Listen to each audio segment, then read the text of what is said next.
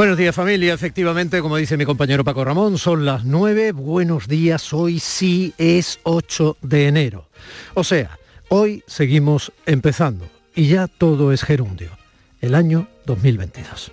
Así que gracias por seguir haciendo de este día de en la radio pública andaluza, de esta mañana de sábado y de la de mañana domingo, vuestro día señalado, vuestro día especial, vuestro día de, de desembarco, vuestro día de, humildemente, de Domi del Postigo. Como comunicador te lo digo, te lo cuento. Qué bueno el día que te conocí.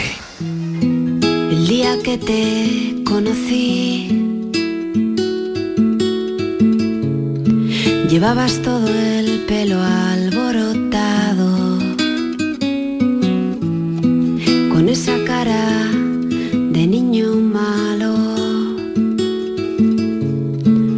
Me miraste de arriba abajo y dijiste que sí. Gracias por decir que sí. Ayer estuve en un acto político. ¿Recuerdan cuando sucedió esto en el Parlamento andaluz aproximadamente a mediados de diciembre, de diciembre del año pasado? casi ya en fechas navideñas. Y eh, bueno, lo reseñamos eh, porque no suele suceder en un entorno político algo que trascienda de esa especie de escenificación permanente que es extrañísimo, se ha convertido en algo normal para los ambientes políticos, aunque no sea real. Sin embargo, esto que sucedió sí lo fue. Ese que, oíamos era eh, el señor Durán, eh, diputado socialista por Córdoba, que fue presidente del Parlamento andaluz, y eh, le hablaba a su adversario político, el señor Imbroda, actual consejero de Educación. Esto ocurrió. Sabe que lo tengo siempre en mi pensamiento y sabe que le deseo lo mejor en los próximos días y fuerza y ánimo que lo vamos a superar seguro, Javier, seguro y que mi intervención también le sirva porque desde este estímulo yo creo que también le va a venir muy bien. Me emociona. Me emociona usted.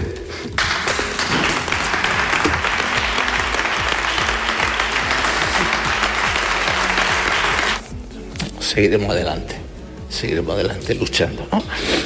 Efectivamente, yo no he conocido otra cosa en mi vida que luchar. El señor Imbroda podría ser noticia porque eh, esta semana que viene, ya pasado mañana, será la vuelta al cole y él evidentemente asume la responsabilidad en Andalucía, que tiene ya las transferencias en educación, eh, bueno, desde hace ya años, asumirá la responsabilidad de que el nuevo curso escolar vuelva a ser un curso tan complejo como exitoso frente a la pandemia. Bueno, sin embargo, eh, ha sido noticia por el acto al que yo acudí ayer y del que yo les quiero hablar, porque en estos primeros días de enero después de Reyes, ayer fue uno de esos actos que a veces cubrimos los periodistas como parte de nuestro trabajo en los medios, aunque yo ayer no tenía obligación profesional de hacerlo, solo el deber humano por afecto y admiración a quien recibía la estrella en su honor en el pavimento que antecede a la entrada del pabellón de baloncesto de Málaga, el Palacio de Deportes Martín Carpena, que como saben se llama así en el nombre del concejal asesinado por ETA delante de su familia, el bueno de José María Martín Carpena, aquel verano del año 2000. Pero hoy es invierno, ETA ya no está, el dolor que produjo sí. Hoy es, insisto, 2022 y les estoy hablando del homenaje que ayer recibió por haber sido estrella del deporte nacional e internacional el actual consejero de Educación y Deporte Javier Embroda. Así lo reflejaba en su crónica desde la redacción de informativos de Canal Sur Radio mi compañera Alicia Pérez. Su estrella es la vigésima de este Paseo de la Fama del Deporte. Le avalan 17 años como entrenador en la ACB, haber dirigido a la Selección Nacional de Baloncesto y haber convertido al Unicaja en subcampeón de liga, entre otros muchos éxitos. Es una pasada. No sé si me merezco esto, pero lo trinco. Eso lo decía el gran Di Estefano, con lo cual yo también lo trinco. Hoy ha estado arropado por familia, amigos y casi el pleno del Consejo de Gobierno. Al frente, el presidente Juanma Moreno. En la vida te puedes encontrar buenos gestores y malos gestores, gente más cómoda y gente más incómoda. Pero lo más importante, lo fundamental, en la vida es encontrarte a buenas personas.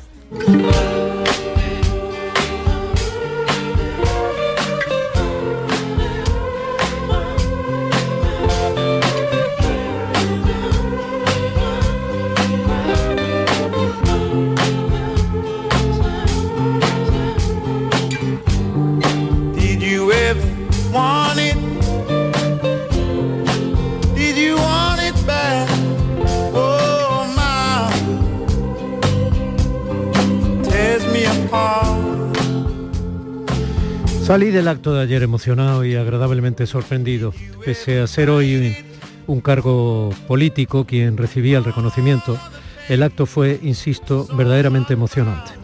Pese a estar casi el Consejo de Gobierno de la Junta de Andalucía en pleno allí sentado, y también por eso, la verdad, más el alcalde de Málaga, más Albert Rivera, que fue quien fichó a Imbroda para la formación naranja cuando aún Rivera y la propia Ciudadanos eran naranjas más eh, otras personalidades, digamos, protocolarias que no suelen aportar especial emoción a actos institucionales y en, demasiadas ocasiones en exceso institucionalizados. Fíjense que la palabra institucionalizados rima con otros participios como esclerotizados. El acto de ayer fue especialmente emotivo. Frente a Imbroda estaban sentados a un lado el Unicaja Málaga de baloncesto y al otro su familia, en la que destacaba en primer término su mujer, Salvadora, un hombre convertido en función cotidiana en ese matrimonio, y sus hijos, Javi y Pablo, un dúo talentoso que firma canciones como esta que le dedicaron a su padre cuando el cáncer llegó a su vida hace unos años, desgraciadamente a día de hoy para quedarse. La canción se llama Días que contar. Por el camino nos vamos encontrando, mírate el ombligo, solo de vez en cuando pide consejo y no les hagas caso. Suéltate el pelo y anda descalzo. Por esa lucha que está afrontando Imbroda contra el cáncer, también estaba entre los presentes el eminente oncólogo Emilio Alba, que maneja excelencia profesional y humanidad a partes iguales como por carácter le pasa a Javier Imbroda. Motivador nato, el entrenador, el seleccionador que le ganó a Estados Unidos en Indianápolis soltó muchas perlas en su discurso. Un discurso breve, intenso y sereno a un tiempo. Porque curtido en ser 25 años entrenador tras haber sido jugador desde chaval y llegado a Melilla, Málaga, siendo un muchacho con sus dos bolsas de deporte, como él mismo recordó, el deporte y su sacrificio constante, la celebración de sus victorias y el aprendizaje estimulante en las derrotas, generan un lenguaje universal que está por encima de la política y que hace que sea entendible por encima de los diferentes idiomas del planeta. Genera valores que hay que atesorar y fomentar, aunque como también advirtió el actual consejero de Educación, en la élite genere en ocasiones contravalores que hay que desterrar. A propósito, ahí está el eh, negacionismo activo eh, y poco inspirador de Djokovic ahora mismo siendo noticia. Haga lo que haga Imbroda, curtido en todo eso, rodeado de su estupenda familia de amigos, de compañeros, de algunos de sus alumnos y de algunos de sus profesores allí presentes, o nombrados en su generosa memoria, como el tan tempranamente fallecido Damián Caneda, y de muy pocos o de ningún oportunista ayer en el Palacio de Deportes Martín Carpena, y aunque nos dijo a los presentes que la estrella que le daban a él éramos los asistentes, el homenajeado brilló como lo que es, un enorme entrenador en la cancha y en la vida, que entre otras frases para enmarcar nos volvió a advertir como si aún tuviera melena, que el talento sin esfuerzo no es más que diversión. Y así, frase tras frase, no dejó de encestar canastas de tres puntos desde fuera del área. Las estrellas son eternas. Enhorabuena, Javier. Where two triple O it might feel good, it might sound a little something, but damn the game if it don't mean nothing. What is game? Who got game? Where's the game in life? Behind the game, behind the game. I got game, she got game, we got game, they got game, he got game. It might feel good, it might sound a little something, but the game if it ain't saying nothing.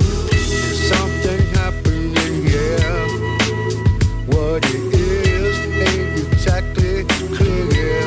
Encestando está Manolo Fernández en el Centro de Producción de Canal Sur Radio en Sevilla, haciendo posible que mi compañero Pedro Torres, que está haciendo que no se note que está el realizador habitual de este programa, José Manuel Zapico, pueda hacer sus virguerías técnico-electrónicas, digitales, ambientales, sonoras. Em, yo qué sé, no se me ocurre más, Pedro. En fin, embajador del Valle de los Pedroches, ha llegado en el monopotín aéreo con que Michael J. Fox venía regresando del futuro con el DeLorean detrás. Familia 9 y 10 de la mañana del sábado 8 de enero. Mi compañera María Chamorro en la producción y un servidor que comienza ya a darle este abrazo de radio. Vamos a ello. Domi del Postigo en Canal Sur Radio. Días de Andalucía. Verano de 1944. Tras el éxito de la novela Mariona Rebull, el escritor y director del entonces semanario Destino, un treintañero llamado Ignacio Agustí, se preguntaba cuántos escritores estaban todavía por descubrir en la aletargada literatura española de la posguerra con el propósito de despertar docenas de novelistas dormidos en los rincones anónimos del país, lo escribió exactamente así, plantea su idea de un nuevo premio a sus socios del semanario Destino dotado con 5.000 pesetas, mucho dinero en aquella época de restricciones y racionamiento. Bautizaron el premio con el nombre de Eugenio Nadal, redactor jefe en los primeros números de la revista Destino, catedrático de literatura y autor de un libro que se llamaba Ciudades en España que acababa de fallecer de leucemia el 10 de abril de aquel año de 1944, a punto de cumplir 28 años. Nadal. La elección del Día de los Reyes Magos, según palabras del propio Agustí, suponía liberarse de la sobredosis de fiestas navideñas. El Nadal fue una buena idea en aquellos tiempos de férreo franquismo al presentarse en sociedad la novela ganadora como un hecho consumado y contar con el eco inmediato de los medios de comunicación favoreciéndose así la publicación del libro y mermando las posibilidades de que la censura lo prohibiese. Como ya comentamos aquí el día que recordamos a Carmen Laforet, la recepción de originales para aquella primera edición del Premio Nadal fue muy curiosa. De las novelas favoritas gustaban mucho El bosque de Ancines, de Carlos Martínez Barbeito, La terraza de los Palau, del gran periodista César González Ruano, y otra muy importante de un escritor gallego, el último día de plazo de admisión se habían recibido 26 originales. Las opiniones del jurado experimentaban un sorprendente vuelco. Aterrizaba en la redacción de Destino un sobre de correo urgente con un manuscrito. Entraba en plazo. Desde las primeras líneas, Agustí se quedaba tan impactado que las compartió en voz alta con sus compañeros. Luego se llevó la novela a casa. 24 horas después la tenía leída. Se titulaba Nada. Y fue mucho. Fue casi todo. La firmaba una joven desconocida, Carmen Laforet, de solo 23 años de edad. El mundo que envolvía era inédito. Nadie había hecho una radiografía de los años medio vacíos, medio angustiados, extrañísimos de la posguerra española como Carmen Laforet, afirmaba admirado el propio Agustín. En la noche de Reyes, o mejor, en la del 6 de enero, quiero decir, de 1945, durante la cena que se celebró en el Café Suizo, los invitados degustaron el menú a base de crema de alcachofas, lenguado y becada, con peras a la cardinal de postre. El jurado deliberó en el altillo quedaban tres candidatos tras las dos primeras votaciones, Carmen Laforet, César González Ruano y Álvarez Velázquez. En la cuarta votación cae Ruano y en la quinta la disyuntiva era Carmen o Álvarez Velázquez. Al final de las votaciones, nada se proclama vencedora del Nadal.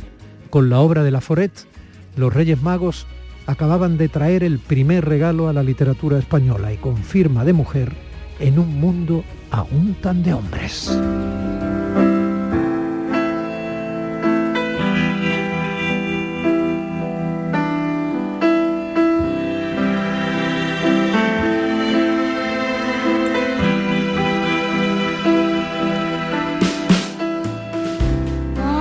Estamos en 2022 y aún casi en el centenario de Carmen Laforet, autora de Nada, la novela inaugural del Nadal hace 78 años.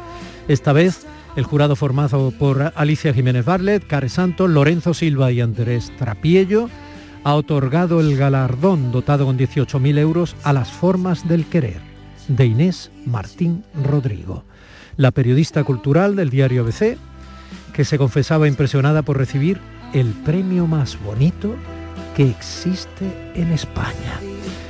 Pero vamos a ver, Inés, ¿qué va a decir la premiada si no algo así cuando recibe el premio? Buenos días. Muy buenos días, muy buenos días. Pero es que es así, o sea, realmente es el, el, premio más bonito, más emocionante y yo creo que el sueño cumplido para, para, para cualquier escritor, desde, desde luego para mí lo es, ¿no? 24 horas después yo lo pensaba anoche, decía, es que me tengo que seguir pellizcando porque realmente ni en, mis mejores sueños hubiera podido yo pensar que esto, que esto se iba a cumplir, ¿no? Y además en un año tan bonito, más bonito todavía como es este, en el que celebramos el centenario del nacimiento de Carmen Laforet, me emocionaba escuchándote, me emocionaba escuchándote cómo has recordado esos orígenes del premio y cómo aquel manuscrito de, de nada llegó en el último momento y se impuso con todas las de la ley, ¿no? Que es lo, lo, maravilloso de, esa, de esa novela que, que, bueno, que a todos nos sigue impresionando hoy en día. The Greatest de Cat Power está sonando porque tú me lo pediste. ¿Por qué? Es una de, las canciones eh, bueno, que, que, forman parte de la banda sonora de mi vida. Es una eh, cantautora, como decimos aquí en España, aunque en Estados Unidos no se acostumbra tanto, ¿no? pero eh, estadounidense, Cat Power, que bueno, a mí me la descubrió una amiga muy querida y hace ya más de 15 años, 16, y bueno, cada vez que escucho esta canción, The Greatest, que forma parte del título, que, del disco que lleva el mismo título, me emociono y, me gusta ponérmela cuando, cuando me encuentro muy bien, cuando me encuentro feliz, cuando me encuentro alegre. Y bueno, como comprenderás, pues estos últimos días es un estado en el que en el que me encuentro. Desde luego han sido los mejores reyes de mi vida. Inés Martín Rodrigo, que todavía supongo no está eh, bueno, no ha digerido del todo lo que anteanoche prácticamente le sucedía, ¿no? Es un pelotazo ganar el Nadal. Probablemente sea uno de los últimos premios que tienen todavía verdadera literatura dentro, ¿no? Sin demerecer ninguno, que está muy bien cualquier fomento de la lectura, ¿no? Pero bueno, el Nadal es el Nadal. Inés, eh, mira, me está preguntando ahora mismo de manera intensa por WhatsApp la catedrática de la lengua Lola Pons, colaboradora importantísima de, este programa, eh, que si la entrevista es en directo, que dice que te admira. Mira, le mando, un, le mando un abrazo enorme a Lola porque, bueno, Mira, una de las cosas también más bonitas que me han pasado estos dos últimos días es el cariño que he recibido de, tantísimos compañeros, de tantísimos escritores, de tantísimos editores. No te puedes hacer una idea, o sea, es realmente un, como si fuera un, premio compartido, ¿no? Recuerdo que un, que un amigo escritor, mi tío Tero, me, me mandaba un mensaje para, para felicitarme y me decía, es que nos has dado el mejor regalo de Reyes posible.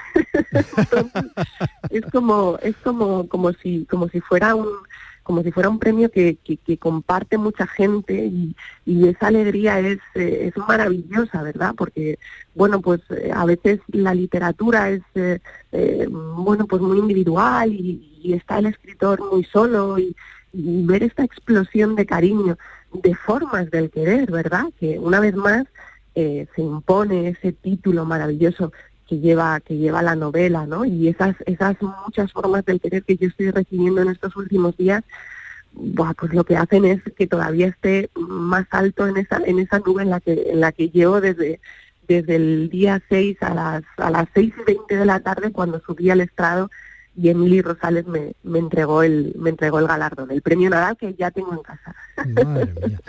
Fíjate que Lola mm, celebrábamos hace muy poquito el, premio de periodismo Miguel Delibes que, que había recibido Delibes tan vinculado al Nadal. O sea, fíjate cuántas eh, fue uno de los premiados en las primeras décadas igualmente, ¿no? Mira, me dice una cosa muy interesante, dice, he tratado a Inés alguna vez por WhatsApp y es una tipa lista y normal. Y luego me hace una apreciación que yo te pongo entre interrogaciones. ¿La normalidad es maravillosa? La normalidad debe serlo. Yo creo que, mm, todos somos eh, humanos y también todos tenemos nuestros defectos y todos tenemos, yo creo que una de las cosas que debemos también procurar es quitarle un poco de, boato a la literatura, ¿no? Y, a mí me ha pasado muchísimas veces a lo largo de estos más de 15 años de, carrera periodística que llevo ya, pues eh, he entrevistado a, muchísima, a, muchísimos escritores a los que yo había colocado en un púlpito que luego cuando me he acercado a ellos se han caído de ese púlpito, ¿no? Entonces, todos somos humanos, todos somos normales y, bueno, pues eh, yo creo que la mejor manera, o para mí, la mejor manera de celebrar este premio Nadal es compartirlo con, con toda la gente que me quiere eh, y con toda la gente que sé que se ha, que se ha alegrado muchísimo eh, del, galardón y ahora lo que estoy deseando es que puedan, puedan leer la novela, claro. Pero no todas se te han caído de un púlpito, ¿no? Estoy recordando de, tus conversaciones con escritoras, tu admiración con Joan Didion, ¿no? que, que murió hace poco y que, bueno, autora, entre otras cosas, del año del pensamiento mágico, que tiene algunas cosas que ver con tu forma de querer. Yo todavía no lo he leído, no, te, no he tenido mm. esa suerte, lo voy a hacer, te lo prometo, cuando se publique a principios de febrero. Y volveremos a hablar, supongo, de la obra, ¿no? Pero ahora estamos hablando un poco de ti, de todo lo que te está pasando. Y, bueno, fíjate que Didion también se enfrentó un poco, aprovechó la pandemia, ella tuvo eh, ausencias terroríficas, ¿no? La enfermedad mm. de su hijo, la, la muerte de su marido, etcétera y mm, también, eh, bueno, lo vio con una perspectiva eh, como mujer, aunque tú eres de las que piensas, como decía Matute, que mm, no pongamos etiquetas a la literatura, que hay cosas que son buenas y cosas que no lo mm. son, que es lo más interesante, lo que además te ampara menos en la incapacidad, ¿no? Y sin embargo, te, te proyecta más en tu capacidad si la tienes, ¿no? Bueno, pues, por ejemplo, esa mujer no te defraudó, ¿no? No, no, para nada. Lo que pasa es que me quedé sin entrevistarla. pero ay, ya me quedé sin entrevistarla. Pero bueno, también fíjate, Joan Guillén ha estado muy presente en estos últimos días porque ella falleció el, el 23 de diciembre. Yo estaba trabajando, con lo cual escribí su obituario y aunque no lo hubiera estado en la, aunque no hubiera estado en la redacción, lo hubiera escrito igualmente porque forma parte de mi, ya no solo de mi de, mi vida profesional, sino también de mi vida personal, hasta el punto de que ese, ese día te confesaré que me, me mandaron algún mensaje de pésame incluso, ¿no? Mm. Porque, bueno, hay escritores que, que, que, se hacen que se hacen tan importantes para una que llegan a, formar parte de tu vida como si fueran de, de, tu familia, ¿no? Y para mí, en el caso de Joan Didion, ha, ha, sido así. Yo llegué a ella y sobre todo a esa obra que has mencionado tú, a El Año del Pensamiento Mágico, en un momento bueno, en un momento clave. Yo creo, también estoy convencida de que las cosas pasan siempre cuando tienen que pasar y precisamente yo llegué al año del pensamiento mágico cuando tenía que llegar. Mm, atravesaba un duelo muy largo, atravesaba una, una serie de pérdidas también que me habían marcado mucho, que me han marcado mucho, que me han configurado como, como personas y bueno, me ayudó a transitar por todo ello. Yo el año del pensamiento mágico lo tengo en, en, la cabecera de la cama y en la, en la mesilla y lo consulto muy a menudo. Estos últimos días lo leo mucho, leo mucho ese, ese principio de cómo la vida nos cambia en un instante. Y bueno, pues a mí en este caso me ha cambiado, me ha cambiado, pero ha sido para bien. A ella, a ella le cambió para mal en el momento en el que su marido falleció inesperadamente, le dio un derrame cerebral en, en el salón de su casa del Upper East neoyorquino y, y, bueno, ya estaba y lo, lo presenció. A mí en este caso me ha cambiado, efectivamente, en un instante, y me ha cambiado para bien me ha cambiado tanto que, yo creo que, ya nunca volveré a ser la misma. Bueno, de, hecho, te ha cambiado tanto que esa marca de cambio, de cambio por otro lado inevitable a la que te has adaptado desde el amor, otra de esas formas de amor está en la novela, ¿no? Porque tú te quedas sin 14 años con tu madre y Aurora está ahí. Sí, por supuesto, por supuesto. Y además de una manera mm, muy especial porque ella no está en la novela, mm, ella no, no está desde el punto de vista de, no está en ningún personaje, no está en ningún, pero, pero, pero la novela está ahí por ella. O sea, si yo escribo es, gracias a ella, fue ella la que me metió el gusanillo de, de, la literatura, fue ella la que quiso que, bueno, pues la que me, me, me, me, me enseñó a amar, ¿ves? Ahora ves las formas de amar a, a, los libros y bueno, pues eh, ella está, está en esta novela muy presente, ¿no? Y yo creo que es mi homenaje definitivo a ella, ¿no? En un viaje que empezó hace ya, pues como acabas de decir, casi 25 años, porque yo perdí a mi madre a los 14, y bueno, pues este es como el, el cierre, ¿no? El cierre de, ese viaje doloroso que acaba acaba con bueno pues acabado de una manera de una manera feliz de una manera, bonita yo sé que ella allá donde esté está, está muy orgullosa.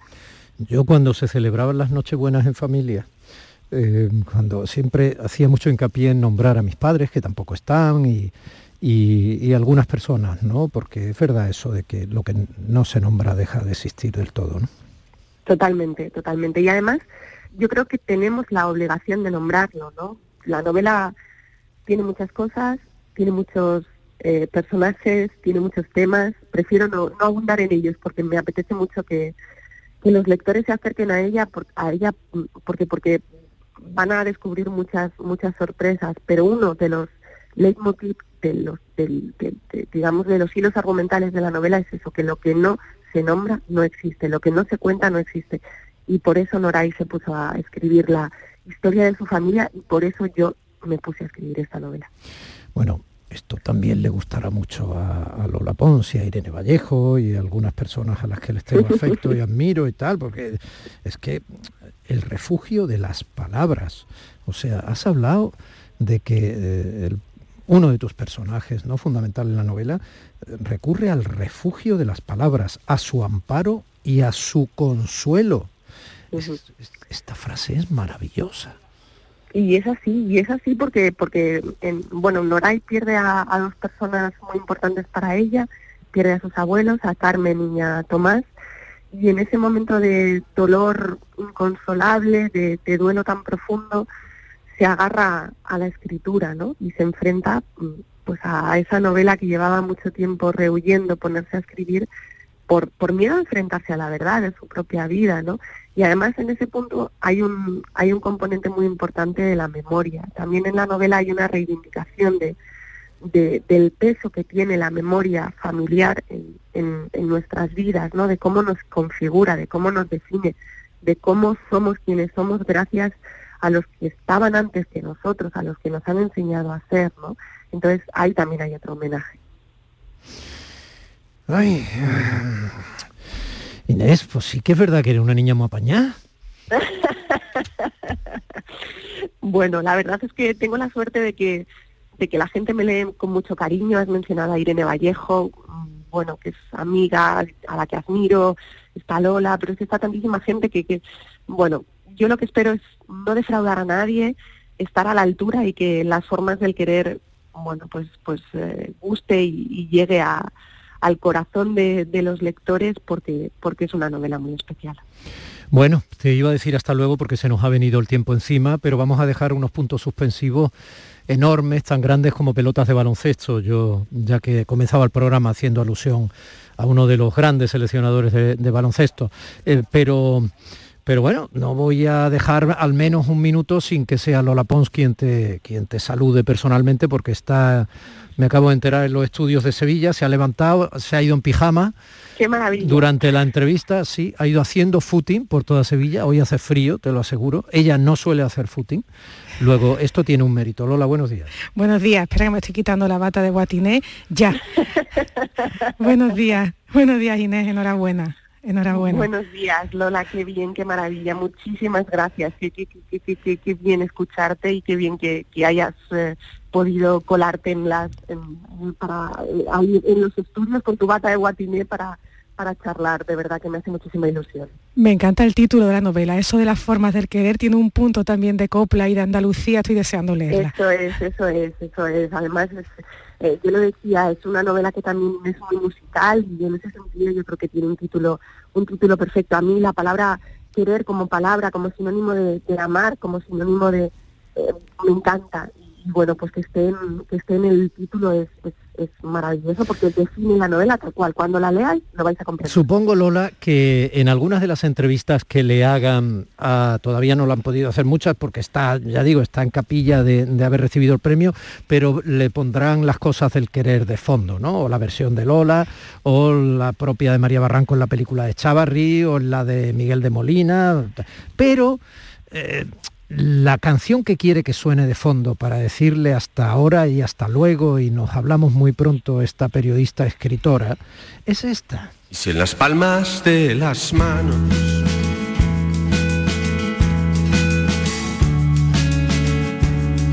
quedan briznas de hierba. Estos chicos vascos mm, se hacen llamar McEnroe ¿Y por qué te gustan tanto estas cerezas, Inés? Esta canción es eh, muy especial porque esta canción es Belén Bermejo. Esta canción es eh, mi editora, mi amiga del alma, que bueno, murió hace un año y medio y, bueno, que, gracias a ella yo atravesé a ese otro lado del, del espejo, gracias a ella, ella me dio el impulso definitivo para, para empezar a escribir hace siete años y bueno, ella me sigue acompañando y a ella le chiflaba McEnroe y esta, esta canción es muy especial y me alegra mucho que nos despidamos escuchándola. Y a mí me alegra mucho que nombres eh, a Belén.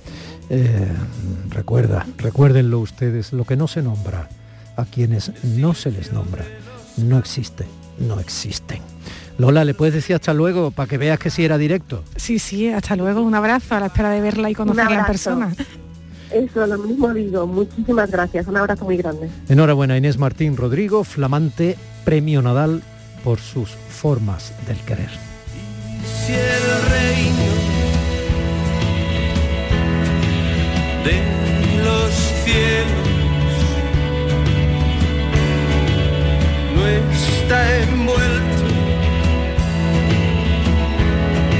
ningún misterio. Qué misterio el de la conexión entre humanos. En este caso en directo, nueve y media y un minutillo más. Nos vamos inmediatamente a hablar mm, de un apellido muy dulce con Lola. Suchard. Días de Andalucía con Domi del Postigo, Canal Sur Radio. La vida es como un libro y cada capítulo es una nueva oportunidad de empezar de cero y vivir algo que nunca hubieras imaginado. Sea cual sea tu próximo capítulo, lo importante es que lo hagas realidad. Porque dentro de una vida y muchas vidas, ahora en Cofidis te ofrecemos un nuevo préstamo personal de hasta 60.000 euros. Entra en cofidis.es y cuenta con nosotros.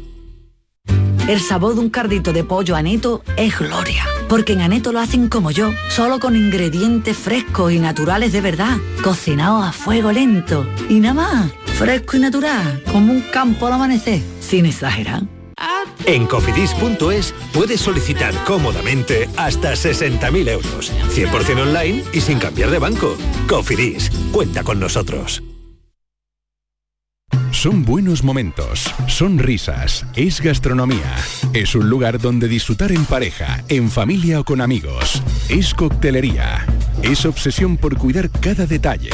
Nuevo burro Canaglia Bar and Resto en Tomares. Son tantas cosas que es imposible contártelas en un solo día. ¿Te está afectando la subida de la luz? Claro que sí. Por eso en Insolac Renovables instalamos paneles fotovoltaicos de autoconsumo con los que podrás generar tu propia electricidad. Y ahora, con la subvención del 40% de la Agencia Andaluza de la Energía, lo tienes mucho más fácil. Entra en insolacrenovables.com e infórmate de las ventajas que tiene el autoconsumo. Insolac, expertos en energías renovables desde 2005. Estás escuchando Canal Sur Radio desde Sevilla.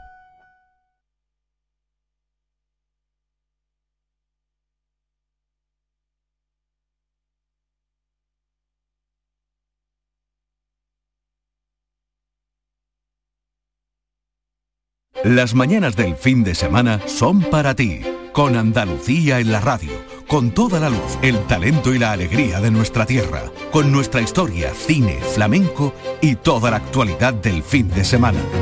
Días de Andalucía, con Domi del Postigo, los sábados y domingos desde las 9 de la mañana. Quédate en Canal Sur Radio, la radio de Andalucía. El olivo de las palabras.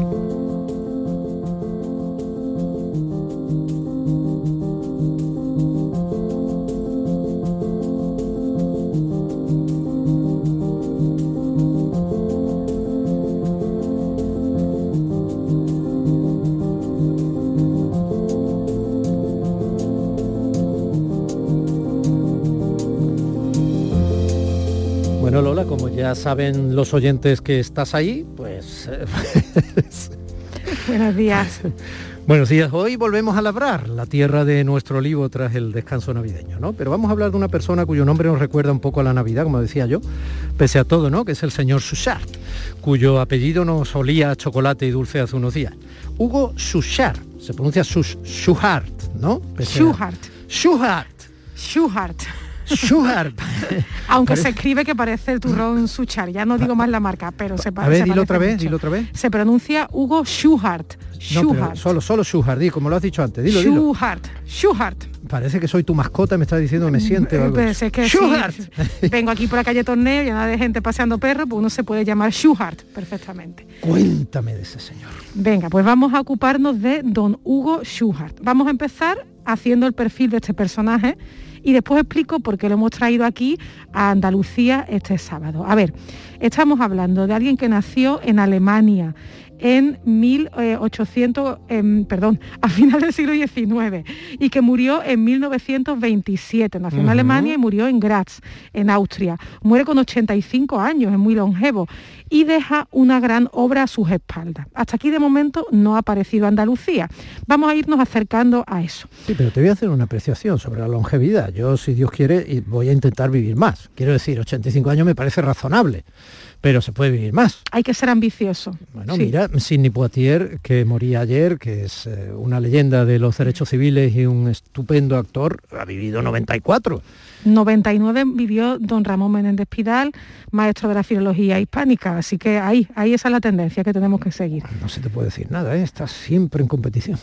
Bueno, 111 años tuvo un- un- una, una abuela de dos hermanas que me queda cerca de, de mi familia. Ya otro día te cuento, otro día te cuento. Bueno, bueno. Sobre la abuela de 111 años. A ver, entonces, Hugo Schuhart mm, muere con 85 años, escribió muchísimo sobre lengua, sobre todo sobre lenguas románicas, que son las lenguas hijas del latín, pero también escribió sobre las lenguas eslavas, escribió sobre el vasco, sobre el latín vulgar. Fue un gran científico y a mí me gusta mucho de su obra que en esa época, en el siglo XIX, la gente creía mucho en las leyes lingüísticas, en las leyes de los cambios en las lenguas, como que existían principios fijos, pero él no. Él creía en la lengua como libertad. Él decía que la lengua está llena de excepciones y que hay palabras que suenan distintos en algunas zonas. Este es el personaje del que vamos a hablar hoy. Interesante, interesante. Pero ¿por qué hoy? ¿Por qué has elegido hablar hoy de Hugo Schuhart? Bueno, porque es verdad que el apellido nos recuerda un poco a los turrones y porque en este espacio semanal sobre el andaluz tenía que aparecer don Hugo, porque él es el primero que se ocupó de hacer investigación científica sobre el andaluz. Porque ¿qué ocurre? Que las investigaciones que se han hecho históricamente, no solo sobre el andaluz, sino sobre cualquier variedad, en todos los casos pasan por dos etapas. Hay una primera etapa en la que todavía no podemos hablar de etapa científica, donde hay observaciones de aficionados, por ejemplo, que hacen escritos, mayores o menores, sobre cómo es la, eh, la habla de su pueblo, qué palabras son diferentes. Eso todavía no es científico, pero es interesante porque nos da noticias, ¿no? Por ejemplo, para el andaluz hay ya noticias de ese tipo desde el siglo XV.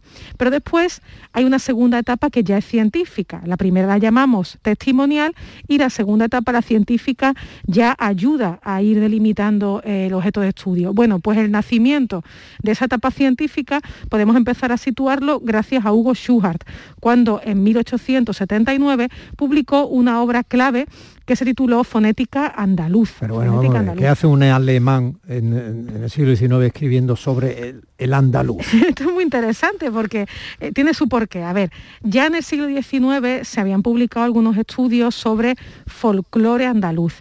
En el siglo XIX les gustaba mucho esto del ideario romántico. ¿Qué Mm. quiere decir eso?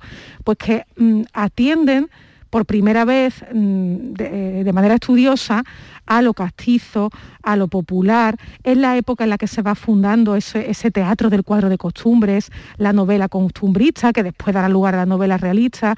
Es la época en la que muchos estudiosos empiezan a interesarse por eso que la gente del pueblo hace, que es eh, cantar cuando van por agua, cuando están en la siega. Les empieza a interesar científicamente el folclore, los cuentos, las adivinanzas, porque se dan cuenta de que eso puede ser la expresión real, la expresión feliz de un, de un pueblo. Y eso es lo que explica este, mm, esta aportación de Hugo, de Hugo Schuhart. Pero es verdad, podemos viajar en el tiempo a, a 1879 para intentar explicarlo mejor. Bueno, pues vamos allá, pero te iba a decir, viajamos en el tiempo, es lo que hemos hecho hace unos días, ¿no? Porque ahora estamos ya en 2022. Pues vamos a viajar en el tiempo desde 2022 a finales del 19. Nos vamos a 1879. Nos vamos a Sevilla.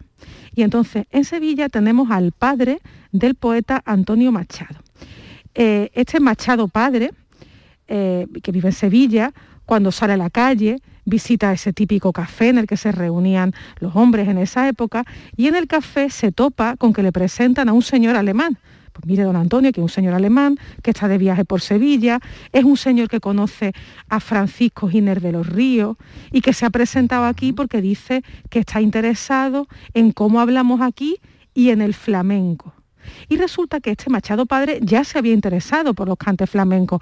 Había sacado en 1871 un artículo sobre el asunto, pero este encuentro con ese señor alemán, que es nuestro don Hugo Schuhart, va a ser fundamental para que Machado Padre se lanzara a dedicar al flamenco un libro monográfico. Sí, pero yo sigo sin entender por qué a este señor Schuhart le interesaba lo que eh, don Demófilo pudiera escribir sobre el flamenco y las costumbres andaluzas, ¿no? Exactamente, pues a ver, vamos a intentar, volvemos a, ese café. Donde Oye, me encanta, ¿eh? me parece fantástico, pero y muy generoso por su parte, pero no acabo de pillarlo. Pues tenemos al padre de Machado, a don Demófilo, como tú has dicho, que, que se topa con este alemán, que le dice que quiere saber sobre cante flamenco y dice, pues mire, yo lo voy a llevar a usted al a un café cantante en este caso al café cantante de Silverio, que era Silverio Franconetti, que tenía un café cantante en la calle Rosario de Sevilla y lo lleva allí a que escuche flamenco.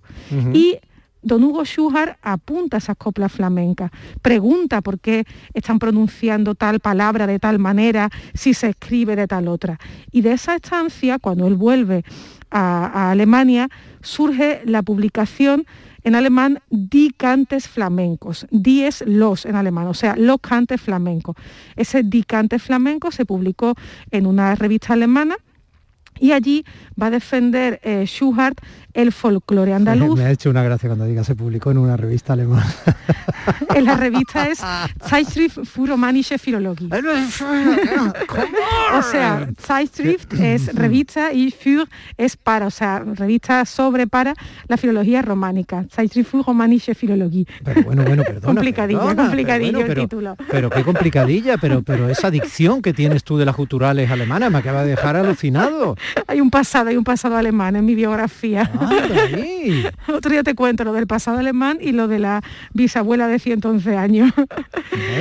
Entonces, él publica esto en la, en la Zeitschrift, la revista alemana, y ahí dice, le explica al mundo filológico que hay un folclore andaluz, que el español de Andalucía tiene un carácter diferencial. Quizá no profundiza demasiado, todavía de esa época no se conoce bien la historia del español, pero da cuenta de que eso existe y hace una descripción detallada de las características del andaluz a partir de lo que ha escuchado en las coplas flamencas. Y eso es el año 1881, que es un año fundamental para la flamencología, porque sale la colección de cantes flamencos de Machado Padre y unos meses después la obra de eh, Schuhart, esta Dicante Flamenco. Es el primer intento de estudio científico eh, del andaluz. Bueno, de por hecho que el texto salió escrito en alemán, claro. Sale en alemán, después se traduce, hoy muchas de esas teorías de Schuhart pues, han sido reconsideradas porque hoy tenemos otro conocimiento de las cosas. Para la flamencología pues sigue siendo una obra fundamental y sobre todo es que fue importante en su momento porque inspiró el folclorismo, mmm, validó, eh, legitimó que se dedicasen tiempo y ganas a la copla y transmitió conocimiento de filología y lingüística a las primeras personas que estudiaban sobre el andaluz. Después hay que esperar muchos años para que tengamos un primer gran artículo científico sobre el andaluz, que es 1933, cuando sale el artículo La frontera del andaluz. Pero eso lo comentamos otro día. Con lo de tu abuela de 111 años y con lo de tu pasado germano. Oye, este Schuhart, o Sushar, mmm, qué nombre chocolate, es un tipo muy especial. ¿eh? Es un tipo muy peculiar. La gente que le interese, que lo busque en cualquier biografía de las que está en internet, porque además de estudiar el andaluz, estudió muchas otras lenguas y era políglota, pero además es que estudiaba lenguas y las adquiría con muchísima facilidad, que esto es una cosa que, que, que, bueno, que para el resto de la población suscita mucha envidia, cuando no odio, ¿no? cuando nosotros tardamos años en aprender en condiciones inglés. Pero al parecer Schuhart era de los que un día descubría en el mapa que existía Hungría y decía, pues voy a aprender húngaro. Y al mes ya lo escribía con facilidad, pero que junto con el húngaro hablaba galés, hablaba cimbrio, en fin, lenguas rarísimas. Dicen las crónicas de la Sevilla de la época que aprendió a bailar seguidillas. o sea, tenemos al alemán en el café cantante de Silverio Franconetti bailando seguidilla y que aprendió español de chico porque le gustaba leer una versión del Cid que inicialmente había, había leído escrita en alemán. Él en su tiempo estableció correspondencia con muchos intelectuales españoles y esas cartas están publicadas en la Fundación Machado de Sevilla y escribió muchas de esas cartas en español. Ya a partir de 1890 parece que por comodidad ya no vuelve a España y se le va olvidando un poco el idioma y se pasa al alemán o al francés. Madre mía. Qué complejo me da todo esto. Bueno, fíjate. ¿Cómo que bueno? Malísimo, me da un complejo enorme. Eh, falta tiempo para todo y, y cómo me gustaría tener eh, el don de sushar y no solo la tableta de chocolate. Eh. Bueno, le dedicamos un poema, ¿no? A don Hugo, yo creo que se lo merece, ¿no? Después de tanto citar a Machado Padre, pues le vamos a dedicar un poema del hijo de su amigo, o sea, un poema de Antonio Machado, del hijo de Demófilo, que nació en 1875, o sea, Hugo Schújar no conoció al poeta, tampoco a Manuel Machado, que era solo un año mayor, que nació en 1874, pero bueno, como este es el primer poema del año, vamos a recurrir a un clásico de Antonio Machado, el Nunca perseguí la gloria, para insistir en que estos filólogos que nos han construido el conocimiento, igual que los buenos poetas, no persiguen la gloria, pero son los que construyen el conocimiento que tenemos hoy. Bueno. ¿y ¿Cómo lo hacemos? ¿Tú lo lees? Eh, ¿Yo te aplaudo? ¿Cómo hacemos esto? ¿Nos lo, nos lo combinamos, Domi? Venga, venga. Venga, empiezo yo. Nunca perseguí la gloria, ni dejar en la memoria de los hombres mi canción. Dale, dale. Yo amo los mundos sutiles, ingrávidos y gentiles, como pompas de jabón. Sigue, sigue. Me gusta verlos pintarse de sol y grana, volar bajo el cielo azul, temblar súbitamente y quebrarse. Ahora me vas a lapidar, pero mira. Nunca perseguí la gloria, ni dejar en la memoria de los hombres mi canción. No eres capaz de seguir. No, yo no, sé, no, no me puedo atrever. Yo a eso. amo los mundos sutiles, ingrávidos y gentiles, como pompas de jabón. Me gusta verlos pintarse de sol y grana volar bajo el cielo azul temblar súbitamente y quebrarse. Un beso. Un beso. Todo pasa y todo queda, pero lo nuestro es pasar, pasar haciendo caminos, caminos sobre la mar. Nunca perseguí la gloria, ni dejar en la memoria de los hombres mi canción. 8 de enero de 2022, viviendo de nuevo instalados en el gerundio, comenzando, les decía yo al comenzar. Y una de las noticias que nos traía el año pasado era que Serrat dice que se va. Madre mía, ¿cómo es esto del vivir? Gerundio. Siguiendo. Nos sentimos. Seguimos. Días de Andalucía con Domi del Postigo. Canal Sur Radio. Con Social Energy comienza el año ahorrando hasta un 70% en tu factura con nuestras soluciones fotovoltaicas y vino a la subida de la luz. Además, aprovecha las subvenciones de Andalucía y pide cita al 955-441-111 o en socialenergy.es. Solo primeras marcas y hasta 25 años de garantía. La revolución solar es Social Energy. Con el número 516, Ana. Con el número 517, María. Madre mía, ¿pero cuándo se acaba esto? Tú ten en cuenta que hay muchísimos campeones, entonces, claro. Pues llevamos aquí desde ayer. Es lo que tiene jugar a la 11, que cada día ayudas a que miles de personas con discapacidad podamos convertirnos en nuevos campeones. Y campeonas. 11. Cuando juegas tú, jugamos todos. Juega responsablemente y solo si eres mayor de edad. Ni el challenge del papel higiénico, ni el de la botella. Los retos más difíciles a los que se enfrenta nuestra generación están en la vida real, como el famoso encontrar trabajo challenge o el independizarse challenge. Y aunque para superarlos necesitamos vuestro apoyo, aceptamos el reto. Súmate en aceptamoselreto.com. FAD 916 1515. Las respuestas a tus preguntas están en la noche más hermosa. Historia, ciencia, misterio, crecimiento personal. Un programa fascinante para tus noches del fin de semana. La noche más hermosa. Viernes y sábados, desde las 11 de la noche, con Pilar Muriel. Quédate en Canal Sur Radio. La radio de Andalucía. En Canal Sur Radio, Días de Andalucía, con Domi del Postigo.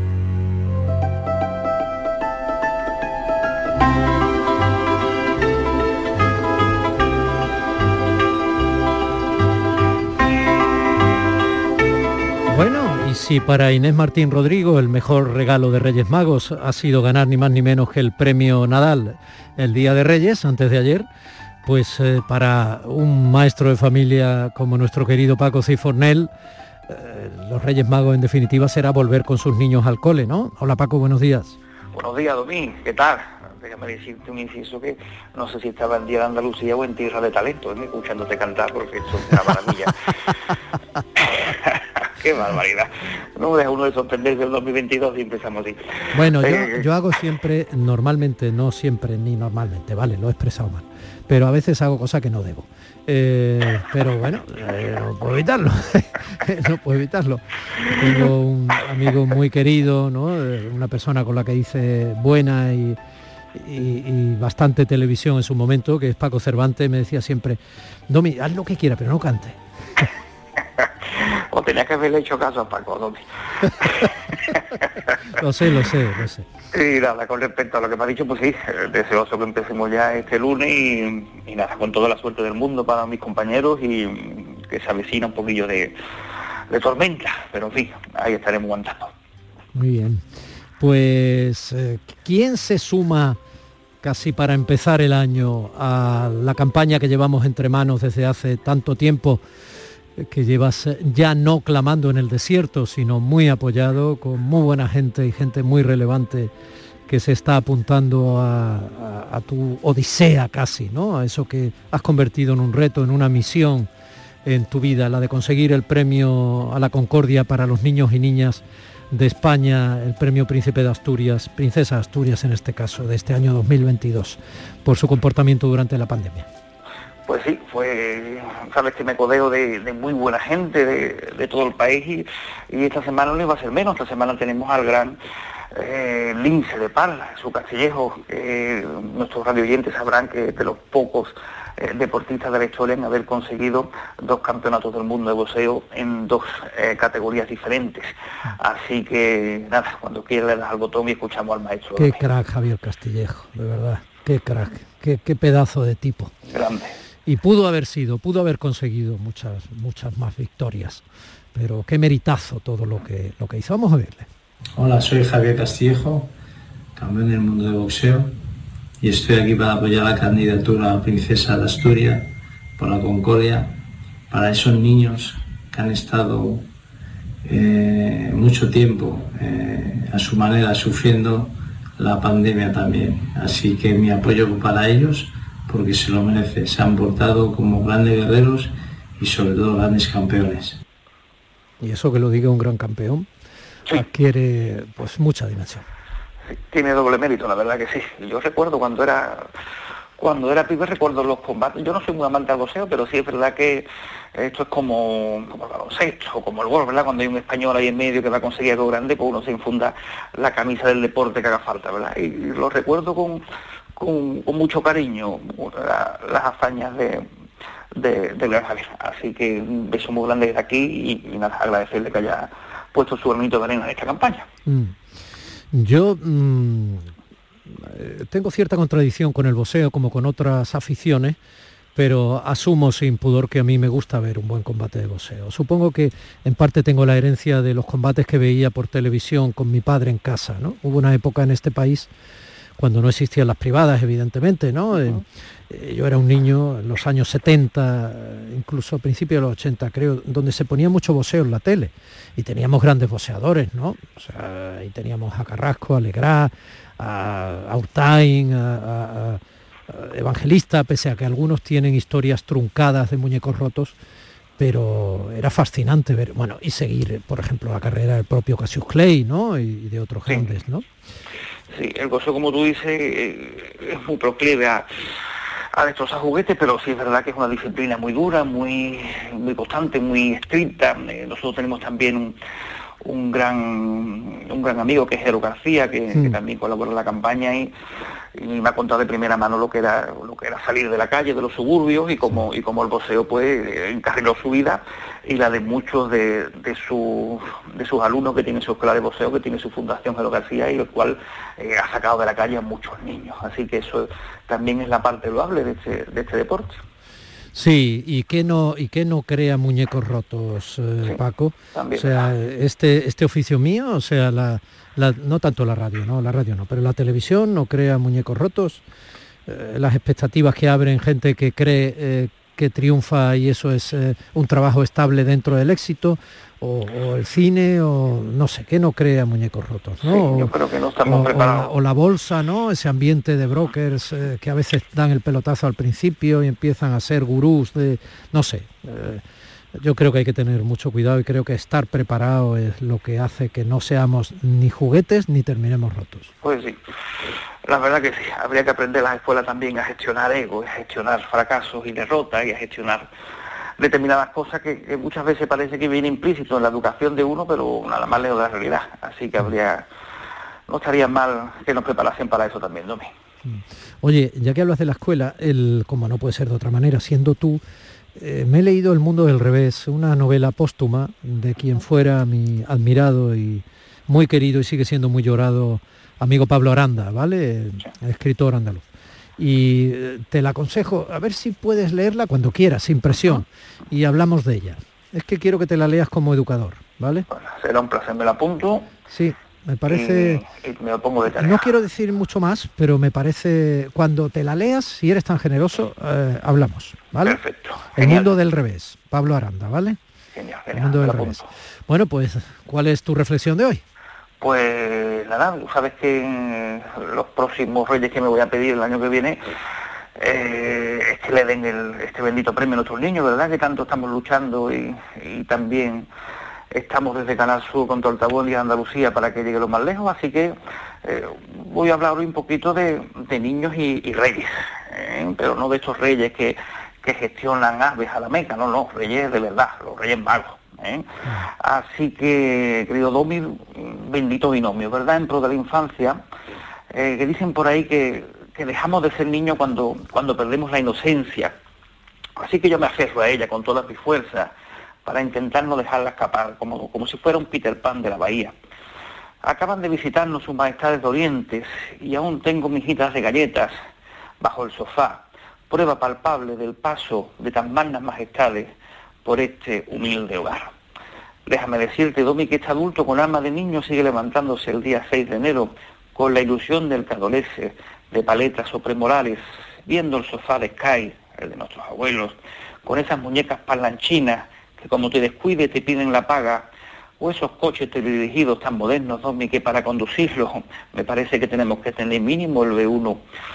Pero hay una cosa que eclipsa al mejor de los guerreros, hay los infranqueables castillos, un poderoso caballero que hace palidecer a la mejor de las muñecas, al más sotificado de los videojuegos, y no es otro que el tiempo, aquel que comparte con tus hijos, aquel que hace que la sonrisa se convierta en eterna, que perdure en el recuerdo porque al fin y al cabo estamos aquí para permanecer en él, simple y llanamente.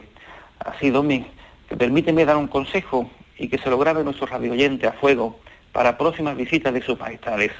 Pidan todo el tiempo que sea posible con sus hijos. Cambien los musculosos guerreros por marionetas de cartón.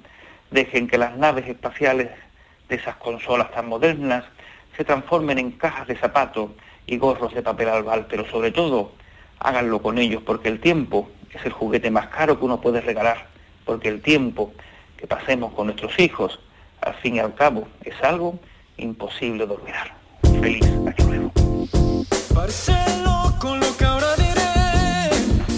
Mi querido Paco Cifornel, maestro de familia, educador con corazón de tiza, magnífico ser humano. Ánimo y pa'lante. Venga, y que tú lo veas, Domi. Un fuerte abrazo. Oye, en la bahía bien, ¿no? Ahí por Bien, Cádiz, bien, por. San Fernando, todo bien, ¿no? Está estupendo, está más bonita si cabe. Ole. Feliz año nuevo, Paco. Igualmente, fenómeno. Y eh, fíjate eso de cantar un poquito más, ¿eh?